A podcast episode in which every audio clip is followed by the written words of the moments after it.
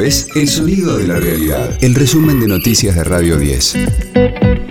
Hoy es jueves 29 de julio, mi nombre es Martín Castillo y este es el resumen de noticias de Radio 10, El Sonido de la Realidad.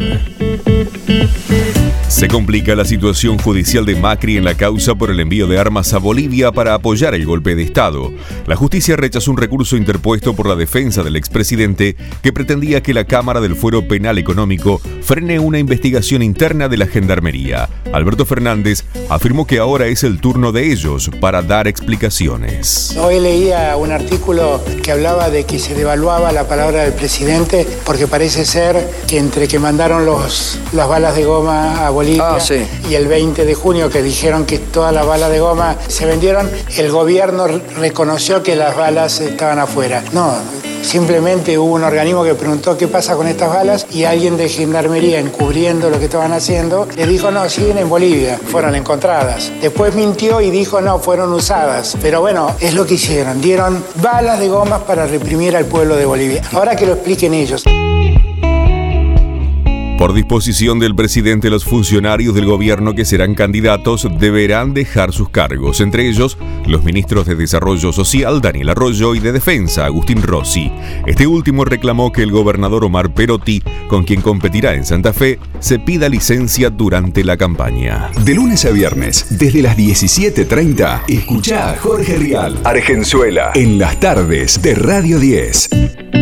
El gobierno lanzó el programa Te Sumo para fomentar el empleo joven. Las pymes que contraten jóvenes y tendrán una reducción en aportes patronales recibirán un apoyo económico del Estado para el pago del salario durante los primeros 12 meses. Lo anunció en Radio 10 el ministro de Desarrollo Productivo, Matías Culfas. Este plan apunta a varios aspectos. Primero, un tema de tratamiento laboral que el Ministerio de Trabajo pone a disposición para que chicos y chicas puedan sumarse a trabajar en pymes y inmediatamente una pyme que decida contratar a ese chico o esa chica, bueno, va a tener acceso a una serie de, beneficios, básicamente el Estado, el gobierno se va a hacer cargo de parte del pago de salario durante un tiempo, durante un año aproximadamente, y este, también habrá, el Estado estará pagando las contribuciones este, patronales.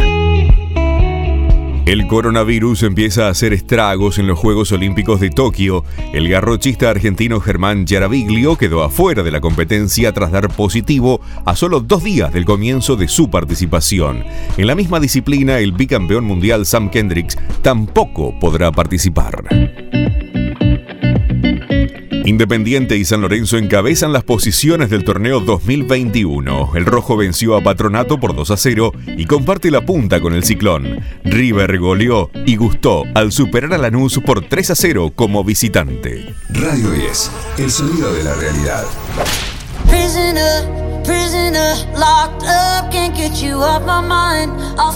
Vuelve el Lollapalooza desafiando al coronavirus. Hoy será la primera jornada de cuatro encabezada por Miley Cyrus en el Gran Parque de la ciudad de Chicago y con aforo completo.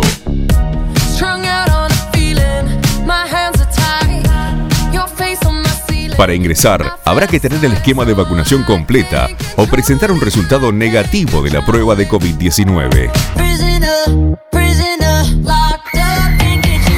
El festival llegará a la Argentina del 26 al 28 de noviembre en el Hipódromo de San Isidro. Este fue el diario del jueves 29 de julio de Radio 10, El Sonido de la Realidad.